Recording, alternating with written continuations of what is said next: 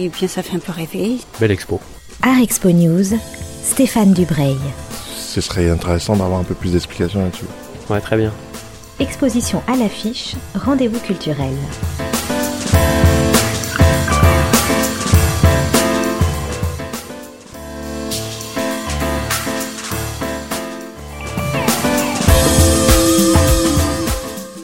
Je suis à Épinal pour ma deuxième visite au musée de l'image et je m'y rends pour visiter une exposition alléchante sur les débuts de la bande dessinée. La précédente que j'ai pu voir consacrée au loup dans l'imagerie populaire m'avait vraiment enthousiasmé et je suis assez curieux de voir comment les débuts de la bande dessinée sont traités, racontés et surtout exposés. Je peux vous dire que c'est une vraie et très très belle réussite le choix des œuvres est un réel émerveillement. On y fait des découvertes incroyables, comme ces séries publiées à la fin du XVIIIe siècle et qui racontent en images l'histoire de Robinson Crusoe, donc publiée pas très longtemps après la sortie du livre, ou bien les premières éditions en 8 ou 10 images des contes de Pérou, sans texte, car les gens les connaissaient par cœur, mais prenaient toujours du plaisir à les voir prendre vie sous leurs yeux. On passe ensuite au XIXe siècle et à l'invention réelle de la bande dessinée avec scénario original, dialogue, prémisse des bulles, invention graphique. Les artistes présentés sont majeurs et mériteraient vraiment leur place au cimès des plus grands musées. On peut citer Rodolphe Topfer, le véritable inventeur de la bande dessinée, mais aussi Gustave Doré ou Cham. Vient ensuite le début du XXe siècle avec une explosion créative fabuleuse qui invente à peu près tout ce qui fera la bande dessinée moderne. À ce moment-là, deux éditeurs mènent la danse, Quentin, avec un A, et Pèlerin à Épinal, qui font émerger des artistes merveilleux comme Benjamin Rabier, Christophe ou bien Ogalo.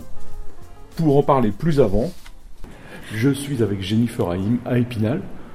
Jennifer, bonjour, est-ce que vous pouvez déjà nous dire euh, dans quel endroit on est? Alors nous nous trouvons au musée de l'image à Épinal et non pas au musée de l'image d'Épinal. La nuance est importante. Quelle est, quelle est cette nuance Alors cette nuance, c'est qu'en réalité, euh, dans la mémoire collective, on pense que l'image, euh, les imageries populaires ont été réalisées uniquement à Épinal. Or, ce n'est pas le cas. Et le musée de l'image a vocation justement à montrer toute cette variété. Donc les images produites à Épinal, mais pas que. Donc partout en France et partout en Europe et même dans le monde. Alors qu'est-ce qu'une qu'est-ce qu'une image populaire? Alors, Déjà, il y aurait un, long débat voilà, sur, euh, sur le terme populaire, mais pour faire, euh, pour faire euh, court et, précis, on pourrait dire qu'une image populaire, c'est une image fabriquée à coût très bas. et vendue en fait à un large panel social, c'est-à-dire vendue également à un coût très très peu, vraiment pas cher. À quoi servaient-elles ces images? Alors ces images, elles servaient à beaucoup de choses. Elles servaient euh, les premières imageries populaires. En fait, elles étaient religieuses. Elles servaient à édifier, également à protéger. Il y avait comme une espèce de, de, fonction un petit peu de talisman en fait euh, qu'on attribuait en fait à ces images. On mettait souvent des images de saints euh, pour protéger, par exemple, les moissons, les récoltes, etc., les étables. et puis peu à peu, elle s'est énormément diversifiée. Beaucoup de thèmes profanes en fait ont été traités. Et puis à partir des années 50, 1850, eh bien l'imagerie prend un virage résolument enfantin et se tourne vers le public de l'enfant.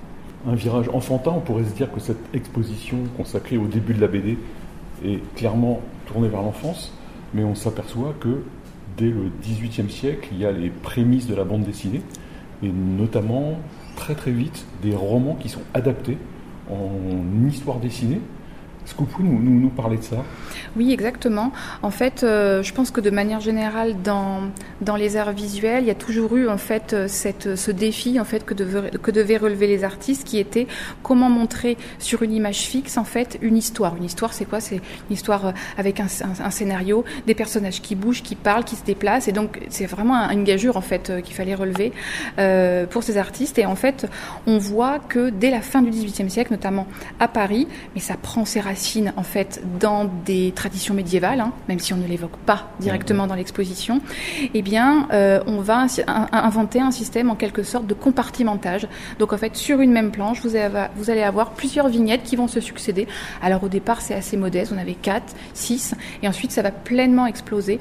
Notamment, euh, bah, Pèlerin à Épinal euh, va inventer le, le, type qu'on appelle du gaufrier, qui parle de lui-même. On voit bien l'image du gaufrier avec jusqu'à 20 ou 25 cases.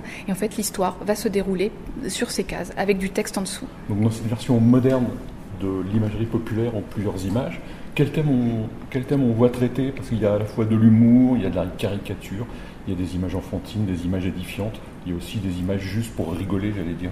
Oui, alors c'est vrai que euh, dans les premiers temps du gaufrier, effectivement, ça va vraiment être les histoires traditionnelles, euh, type Robinson Crusoe, en fait, qui sont vraiment connues de tous à l'époque, qui vont être traitées. Euh, évidemment, les contes de Perrault, on ne peut pas en faire l'impasse, toute la littérature de colportage. Et puis, au fur et à mesure, en fait, lorsque l'imagerie du gaufrier va vraiment se spécialiser dans l'enfance, en fait, on va avoir des récits moraux avec des petits garçons et des petites filles, en fait, dans des, euh, mis dans des situations contemporaines. Et puis ensuite, on passera à partir des années 80 et les fameuses séries qu'on met à l'honneur à l'étage de l'exposition, et eh bien effectivement, à une imagerie euh, en case, alors en case très, très modernisée, mais euh, et également beaucoup plus drôle et humoristique.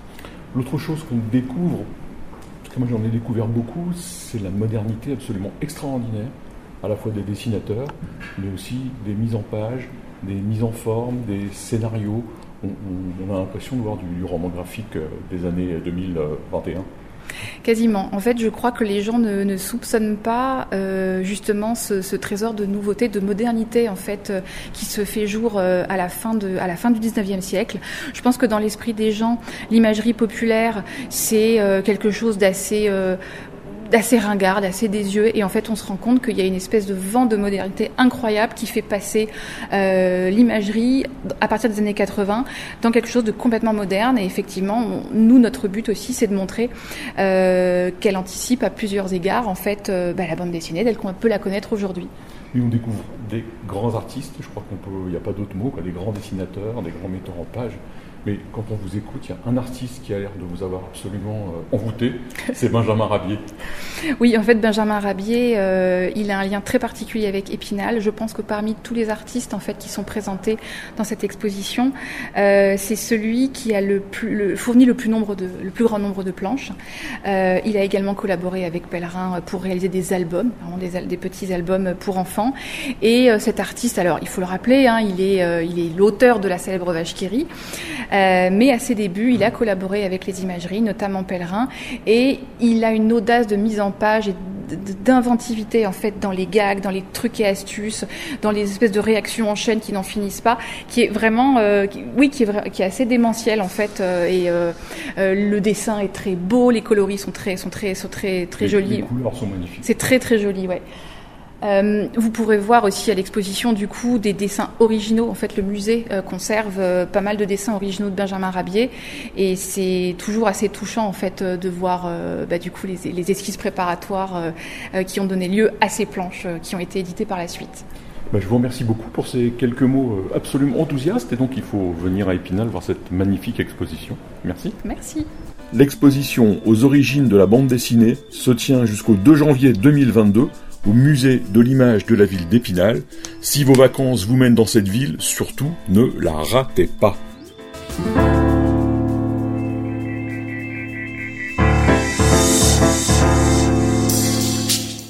Et bien ça fait un peu rêver. Belle expo.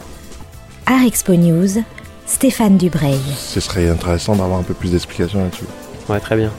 Exposition à l'affiche, rendez-vous culturel.